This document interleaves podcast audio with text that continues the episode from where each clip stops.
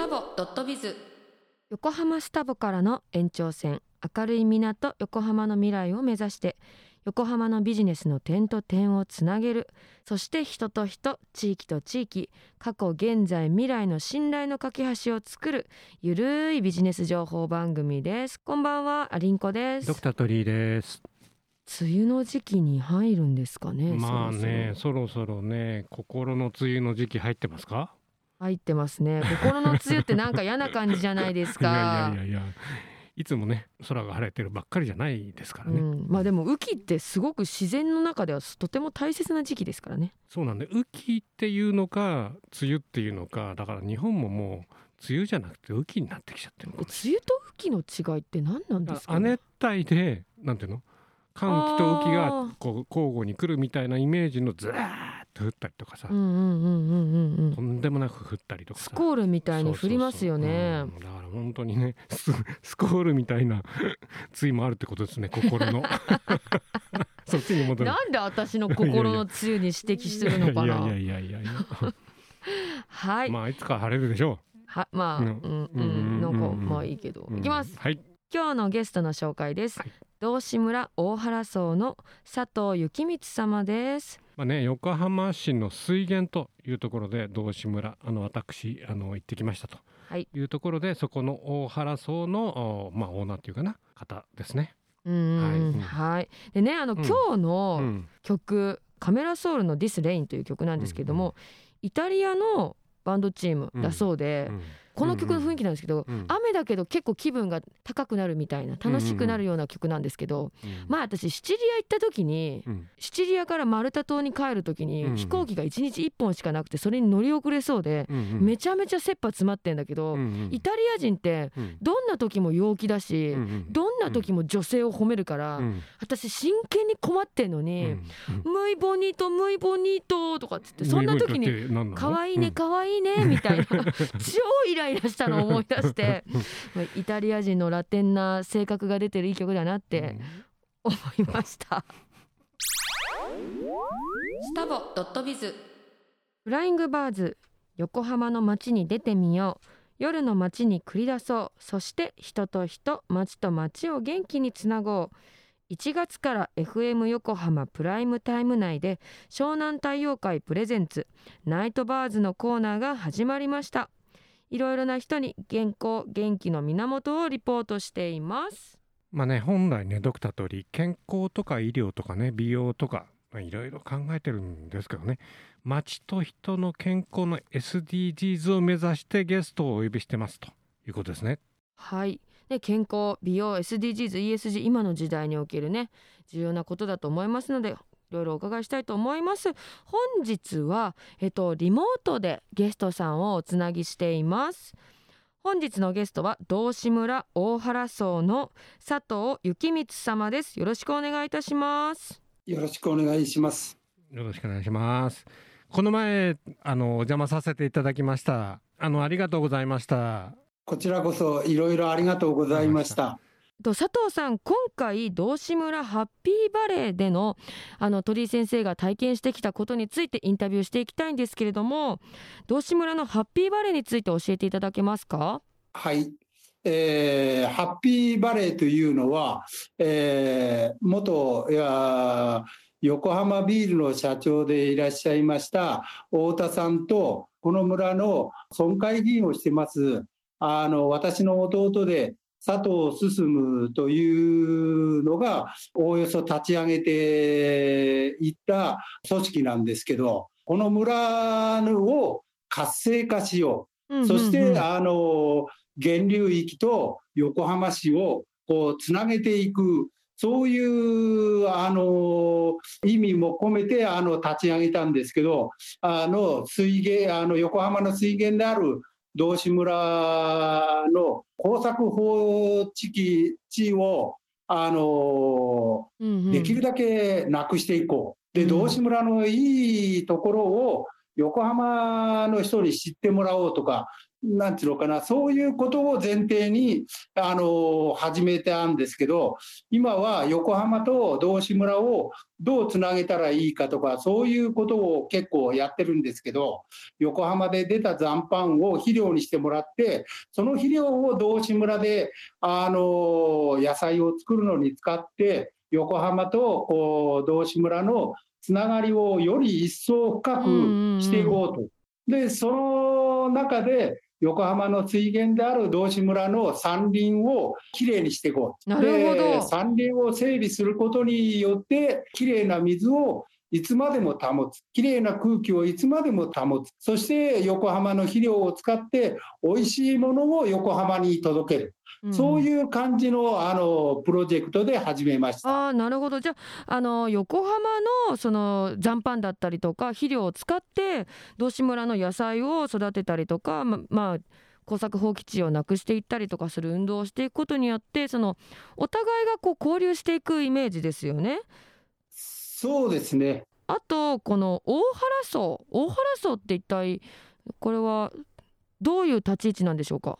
えっとこの大原荘はもともと旅館だったんですけどこの旅館が2年くらい前にあのこの旅館を経営していた私たちのお兄さんが亡くなりましてうん、こうん、こを営業する人がいなくなっちゃったんですよ。はいで、そんな中、どうしようかなと思ってたら、あの、ハッピープロジェクトの休憩場所に使いたいということで、いろんな体験に来たり、いろんな作業をしに来ていただいた人のの休憩場所だったり、お食事場所だったり、あの、ミーティングする場所だったり、いろんなものに今、あの、活用してます。ああなるほど。わかりました。ありがとうございます。えっと横浜からはどれぐらいの距離なんですか？東京からだいたい80キロくらいなんですよね。で、相模湖インターを降りてもらうと、だいたい30キロぐらいで道志村に着きます。まあ横浜からだと1時間半から2時間ってとこですかね。そうですね。うんであのー鳥居先生とねあとスタッフのなおちゃんだって皆さんで体験してきた実体験の方とお伺いしたいんですけれどもどんなことしてきたんですか？まずねあの畑を見るとクレソンがねあったんですよね。そうですね。クレソンはやっぱりきれいな水と、えーせせらぎみたいなあの流れがないとあの育たないんですよ。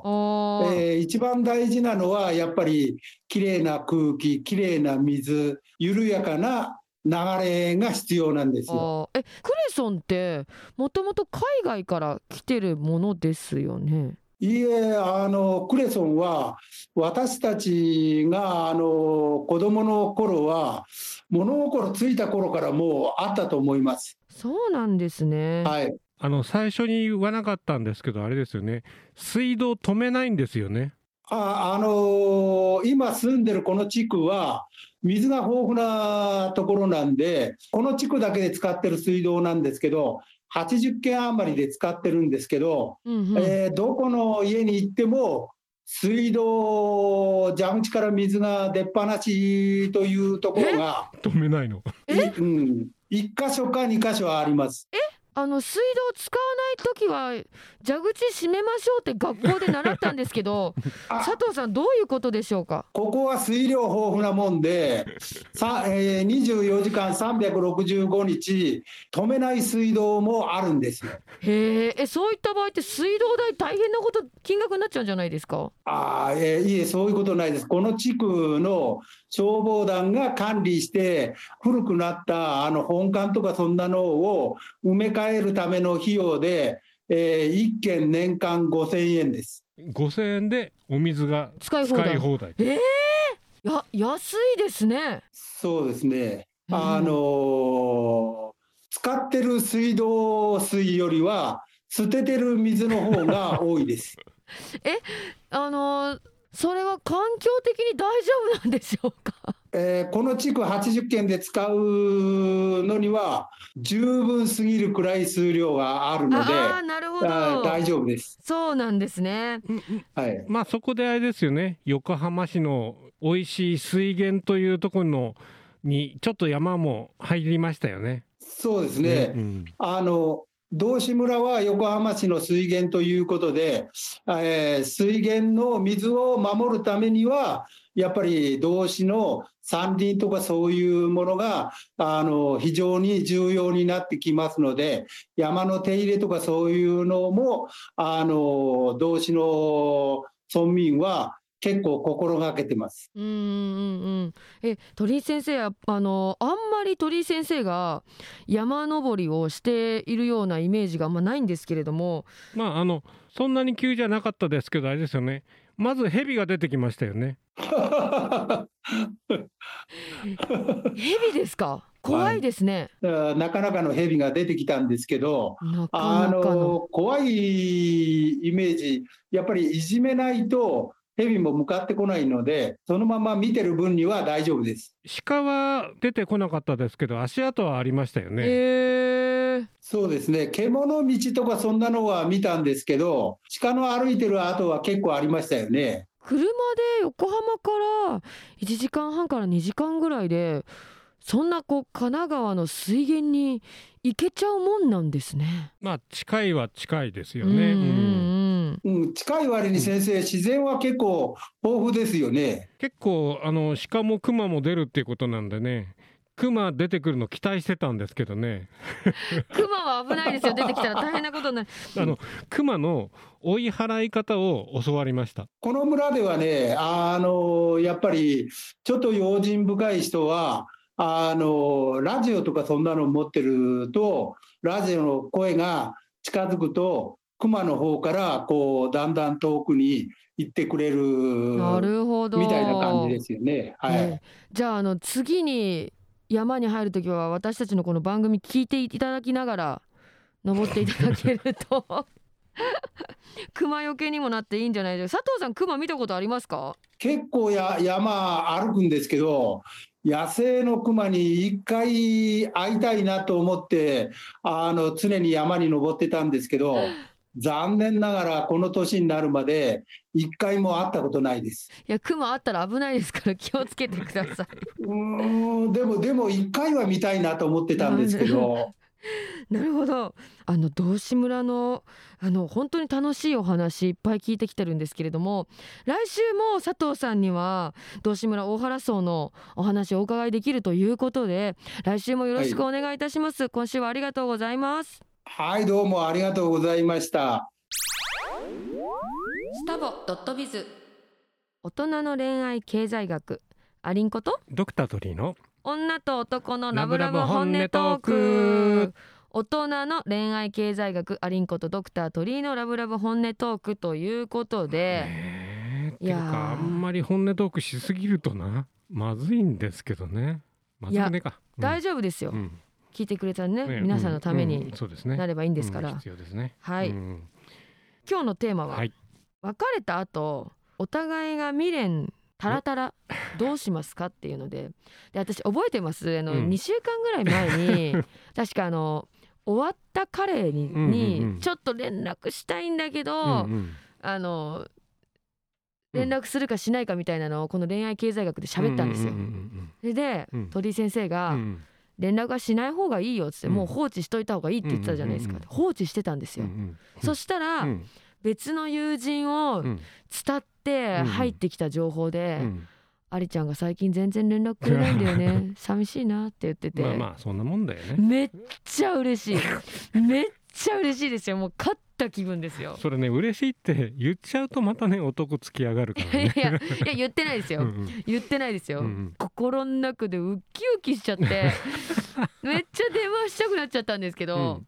電話する？電話っていうか LINE あまあな LINE はね元気？みたいなのしたいんだけど、うん。本当はちょっと連絡したいんだけど、うんうんうん。したところで何のメリットもないの分かってるんで。あれだよね。あのなんかさこう返事をこうもらえるような LINE の書き方にするのか挨拶だけなのかとかね。ああと写真を入れると必ず既読になるじゃない、えそうなんですか？うん、既読する未読するもさちょっと見て開かなければいいなんだけど写真の場合は見なきゃいけないとかさファイルとかはさ、ああファイルはね、うん、だからなんかそういうのでとかね、うんでもさ、うんうん。返信しようがしまいが、うん。ここでもう一回アクションを私からしてしまうとうんだって向こうから連絡してくるっていうさ選択肢もあるわけじゃないですか別に、うんまあな。でもしてこないんですよ。してこないってことはしてこないぐらいのもうレベルなんですよ。いやでもあえてしない女子とかもいるよね。うーん。ベタベタにしっかりしてくる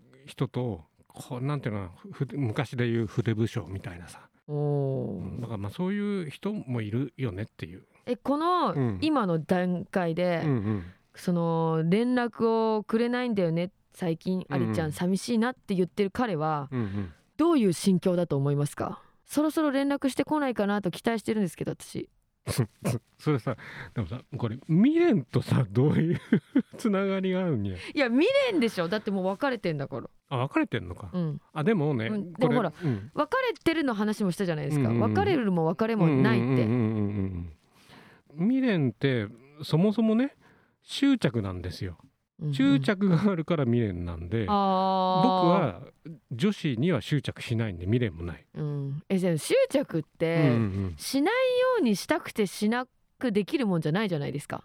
したくなくても未練ってしてしまうものみたいな 恋もしたくななくてもしてしまうものみたいなさ、あるじゃないですか、うんうんうんでもねあの要要は考えても変わらないことは考えないように僕してるのねええ。例えば明日天気でさ天気悪くて例えばうん。ゴルフに行けるか行けないとかさ3日先とかあるじゃない？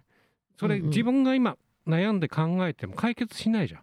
はい、それはもう考えないって決めてるの。うんうんうん全てのことにおいて。だから人の心って自分がこう考えても絶対変わんないじゃんだそういう時はもうそのことは考えるのやめやめぴっていう感じ。うーん。わかる？わかるよ、うんうん。だから考えないようにするっていうのは私もやるけど、うんうんどうしてもついね、うんうん。こうよぎる。まあなよぎったこあのよぎったものを消すのって難しいんだって。え どうすればいいの？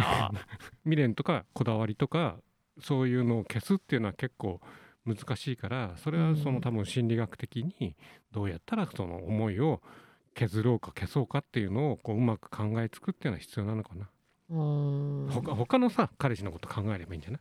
そうだよね。だからそうするようにしてる、んんん。そう。それがいいと思う。そうそうだよね。んんえ鳥先生ないですか？未練という名の執着というか執着という名の未練。うんない。絶対ない。絶対あるでしょ？絶対ない。一回ぐらいあるでしょ？本当にない。例えばその別れた相手がどっかで幸せになってくれれば嬉しいじゃん。どっかでね。うん、でいいんじゃない？っていう。いつかはあっていつかは別れるんで山手線とさ京浜東北線みたいで。どっかで一緒になるけど必ずまた別れてさ違う道を歩んでいくみたいな。っっていうところだと思ってんだけどね。でそれはさ振られる時はまだわかりますけど、うん振る時ってうん。どういう感覚で振るの、うん、難しいね。でもフル男女間で例えば離婚って相手このまま一緒にいたらちょっと殺しちゃうなっていうぐらいのレレベルのムカつきがないとやっぱり離婚はできないから。いやいやいやいやいや本極論極論極論極論。それ昔僕が離婚した時にその離婚をその前にした人間にいろいろ聞いてで言ったらそこまでなんないと離婚しない方がいいよって言われて。あだからそまあそれも含めてなんだろうあの執着しないっていうことは必要だしまあなんていうの？あの別れるっていうかさ要するに100%嫌いになる前にフェードアウトまあフェードアウトしていくっていうのがいいんじゃないかなってー思うよね。じゃあそう,、うん。そうだね。分かった。じゃあ100%嫌いになる前にフェードアウトをすれば綺麗に一そうそう。さっき言ったように1年ぐらい経ってやっぱりいいよいい男だったなとかいい女子だったなって思い出せばそれで思い出になるんじゃないかしら。あーそうすると綺麗な未練になるのかもしれない、そうだね。スタボドットビズ。このコーナーは最近気になった話題を雑誌新刊から選んで紹介します。まあね今の社会ね情報が大切なんですよね。うんうんうん。情報を制するものは世の中を制するとも言われていますと。いうことです。はい。うん。まあ、今日はね、まあ、日本の知らない世界のニュースってまあね最近「ニューズウィークの本ねあの、まあ、雑誌か話しててえなんだっけ仕送りって言ってね、うんうんうん。大学生のお子さんにこう年間親がお金を契約して、まあ、住んでるとこに送るっていうかないうサービスもあるということでまあ本当にね「ニューズウィークあの日本じゃない目線じゃまあアメリカ目線で日本語で書いてあるから意外に日本人っていうかね我々が例えば新聞読んでもねあのテレビ見てても入ってないような、まあ、ニュースというか情報っていうのはあるんですよね。うんうんうんうんうん鳥居先生はどのニュースがまず気になりましたか、まああの日本でいくと例えばね総理大臣って一回辞めるとさまあでも安倍さんは出てきたのかもしれないけども、うんうんまああなんだけど今まだトランプさん頑張ってるっていう。ねえこの雑誌に書いてありましたね。うん。なんか過激な政治法で話題になってたりとかして、うんうんまあ一定層のやっぱアメリカ人には、うん。特に労働者階級うん。の人からはすごく支持を得てたっていうのは間違いなかったですもんね。まあでもあれでしょ？あの本当に絶世紀のトランプタワーとかアリンコさん見てるんじゃないですか？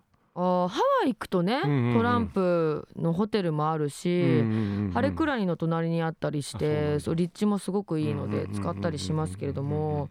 まあ不動産をやっていうんうん。るそのトランプさんのうん。状況とやっぱ大統領としてのトランプさんってまたカラーが違うのかなっていうふうにまあでも思いもあれだよますけどね。ね直接なんだっけ？あ選挙法だっけ？うんうんだからねあのそういう面ではこうあれって思うような人があれあれっていう風になっちゃうことがあるからね。うんあとはうん私がびっくりしたのが、うん。ええって思ったのが、そのカーニバルを祝わないっていうのがあって、あのブラジルのリオのカーニバル、うんうんうん。あれって結構流行ってるというかもうく、うんブラジルの国の中でももう一大産業になっていて、うんうん市の1回のお祭りの経済効果が、うんまあ、大体年によってはブレはあるんですけれども、うん大体1100億円、円あるんですよ。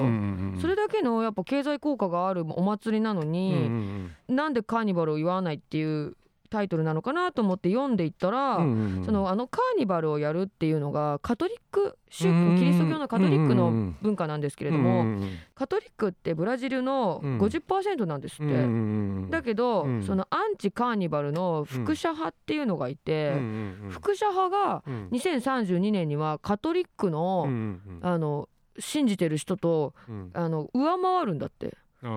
そうするとうん。宗教的にはうん。カーニバルやりたくない人が増えるんだけどうん。ブラジルの経済的にはうん。カーニバルを続けないとうん。GDP 貢献にはならないのかなって思うからこれどっちに転がっていくのかなっていうのがすごくまあ面白かっ宗教的なものだけなのかな？っていうか逆にねあの三社祭りを祝わない浅草人みたいなさ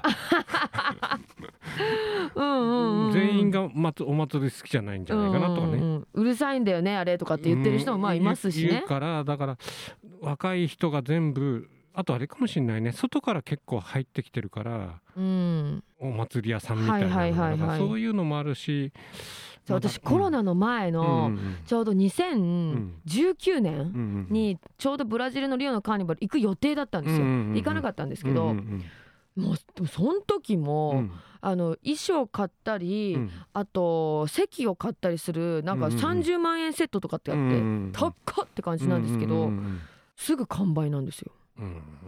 阿波に行って阿波踊りを見るとかも結構いい席だとえらい高いけどもそれもすそうですね。阿波踊りもよく行きましたね。あと花火とかな花火とかね。大曲りの花火とかああいいですね。あ今年はまたね、うんあの祇園祭りも復活するみたいですしね。なねえ最近祇園行ってないな そういえば鳥居先生から聞かないですね。ねそうですねあとねこれねあの2番目の誘拐大国アメリカって、うんこれね誘拐の中にあの離婚するじゃないはそれで黙って配偶者の子供を連れてきちゃうっていうのは結構あるね。多くて昔の僕の友達で日本でシングルマザーで子供を育ててるじゃない？うんうん。で米兵さんのネイビーの子供だったりするじゃない？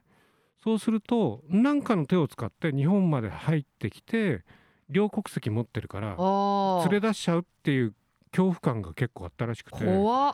だから日本では考えられないんだけどもその日本でそのネイビーさんと結婚して離婚したシングルマザーって子供うんをちゃんと見とかないとうまく持ってかれちゃうっていうことが横須賀で僕聞いたことあるな。だからなんかそういうことが起きてるんじゃないかな。誘拐っていうのもね。ねだから親権を持たない親って書いてあるのがまあ1年に300あ36万人誘拐があるよって言ってるうちの、ああのまあ多多くはとは言わないけれどもその一定はその神経を持たない親同士の揉め事っていうかながあるみたいです、うんうんうん。でもいいよねここう捨てるよりはさ自分のまあそれねこお子さんに執着して自分の手元に置きたいっていう親心ってのは分からなくもないかなって思うよね。だけどアメリカ的ですよね。日本だったら、うん。その書面上というか、うん。その弁護上、うん。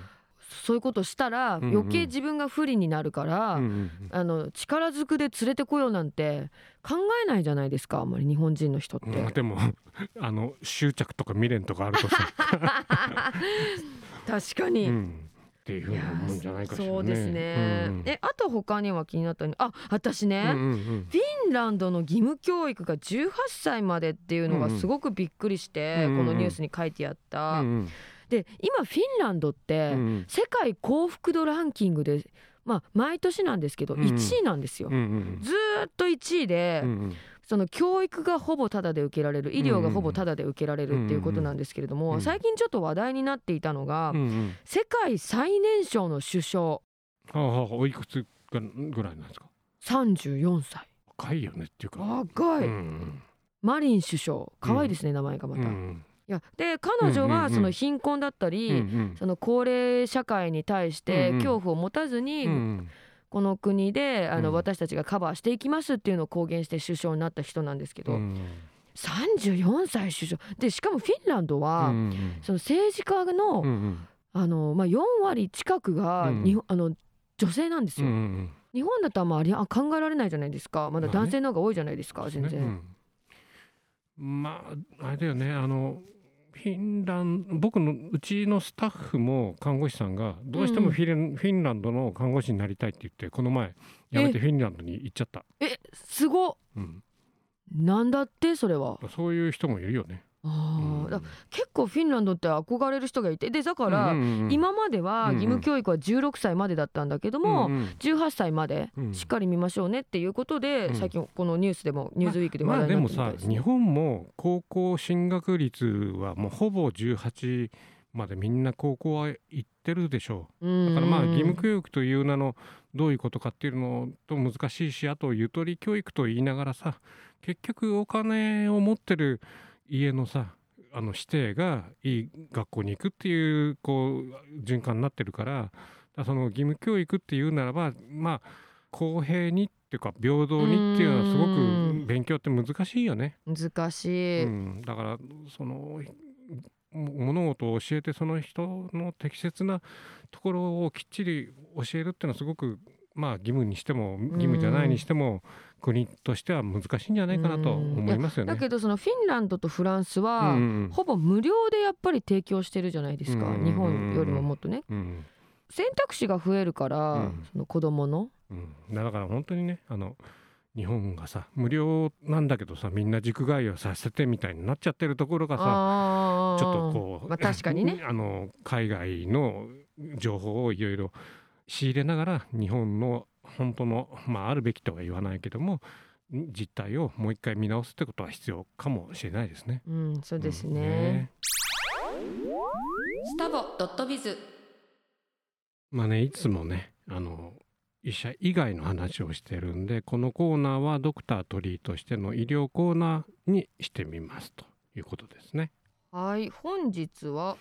まあ、タンパク尿って言って、まあ、検診で、まあ、まあ小学校とか中学校とかで、まあ、尿の検査一応やるじゃない？はいはいはい。タンパク尿って引っかかると、まあ、腎臓が悪いからっていうので医者に来なさいみたいな、いうん。えタンパク尿って見てもうわかるんですか？白いんですか？やそこまで白かったらすごいと思うけど。まあ尿の中にちょこっとタンパク質が入ってるっていう。うことですよね。まあ一般的には腎臓が悪いとタンパクが出ますっていうことだと思うんですけども。え、腎臓ってうん、ろ過するとこだっけ、そうですね。ろ過するところが壊れてきたんでタンパクがこぼれ出てるっていうイメージかな。ああ、うん。じゃあほんだってタンパク質って、うん。あの体の栄養素の中で必要じゃないですか、うんうんうん。だから出ちゃまずくないですか？もちろん。だから逆にいわゆるネフローゼ症候群って言ってすっごいたくさんえー、と3.5グラムかな1日以上出ちゃうとまあそのネフローゼ症候群って言って、まあ、腎臓病の中の一つなんだけれども少しは出るよね。少少しは出るんで、まあ、一応女性は意外にこれ10ミリグラムパーデシリッタあ。ーまでが正常なの。難しいですね。10ミリグラムパーデシリッターが正常で1日の尿量が1リッターだとすると1日何ミリグラムまでが正常。え？もう単位が分かんなかったじゃん今。うん。えあれですよね、うん。えっと1リットル出したおしっこの中でうん、何ミリグラムってことですよそうねそうそう。えー、まあデシリッターが10%だったらまずいか10ら分10分の1だか100グラら、ムはまずいでしょ。えー、だからとえっ、とそうそう100 10グラムぐらいはいいんじゃないですかじゃあ。100ミリグラムまでがまあ1日の尿量でいいっていうことね。そんなにいいんですか？100ミリだからね。1グラムの10分の1だからね。うーん。あなるほどね、うんうんへえうん、まあまあそういうのそういう計算をあのちょっと話飛んじゃうけどさ小児科とかさ僕小児の体重計算しなきゃいけないじゃない。で小児の体重計算しながら薬出すんだけどもまたその薬があの希釈されてるじゃない。1グラムの中に150ミリグラムの薬が入ってて体重が1キロの人間にが、まあ、25キロの人間にどうやってやるかっていうとそれ数字でさ計算しなきゃいけないから。結構大変ですね。大変っていうかさ一桁間違うと倍あの 10倍薬出すことになっちゃうじゃない？だからねあの結構ねあの小児科のねその計算って結構ね頭使うんで。あー、だって子供ってうん。体重同じ年齢でも全然違いますもんね。まあそうそう。いや体重をさ1キログラムあたり何グラムっていうふうに基準になるからまたそれが希釈されてるから、え大人になるうと、ん。成人はでなんか簡単に計算されるじゃないですか。大人はさ何錠1日3錠とか2錠とかさ、うん。もうそれでいいじゃない。子供は大変。ちっちゃいから？ちっちゃいからとかその薬の量をそのさっき言った何ミリグラム per デシリットルみたいなところで計算もう一回しなきゃいけないから、うんノートノートっていうかさか紙に書いて計算しないといけないね。電卓持って計算しなきゃいけないっていうか、まあそれでまあ子供のタンパク尿ってなるんだけども、まあ、腎臓が悪いとまあむくんできたりとか。まあ、あのまあ目が腫れてくるとかね。それからあの血尿が出るとかあるんだけどもこれね結構外来で多いのがタンパク尿で来てて結局膀胱炎。自覚症状はないんだけども結局その膀胱炎があると尿に、まあ、細菌が入ってたりとか白血球が入ってるんですよ。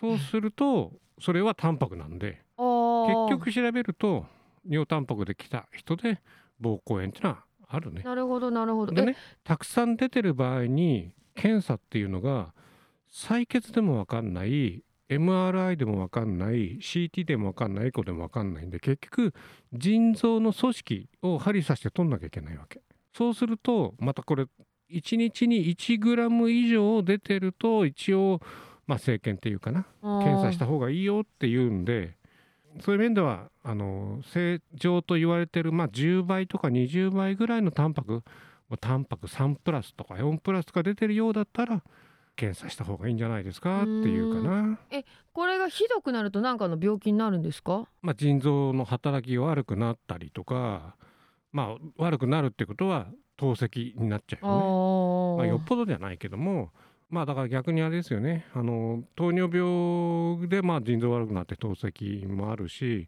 まあ、いわゆる子宮体腎炎っていうんだけども、うん腎臓病で悪くなることもあるしあとはあの昔で言うと重金属で腎臓が悪くなったりするんでうんあとやっぱり外来で見てると薬のやっぱり飲み過ぎで腎臓悪くなる人もいるよね。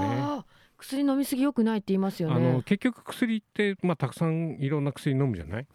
肝臓で分解するかおしっこに出てくかどっちかなんだよ。うんうんうんうんうん。だから肝臓から分解されて出てくる薬っていうのは薬を飲んで肝臓を悪くするっていうことが多いし、うんうんそうじゃなくておしっこから出てくようなものは腎臓が悪くなることもまあ例えばビタミン C とかさサプリとか飲むとおしっこ黄色くなるじゃなんる。あれはビタミン C っていうのはおしっこから取ったものが出てってるっていうそういう証拠うになるよね。えちゃんとある程度吸収もしてるけど出てるってこと？そうだね。だから逆にそういう面ではちゃんと取っていらない分はおしっこから出てるっていうまああのドリンク剤なんかもね、うんうんううん。ん。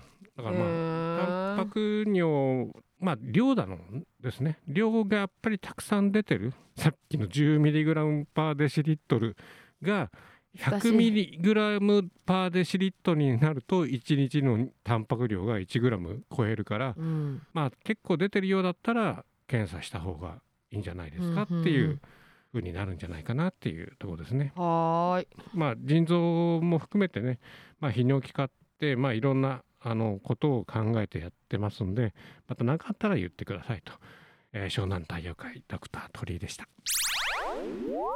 スタボドットビズ。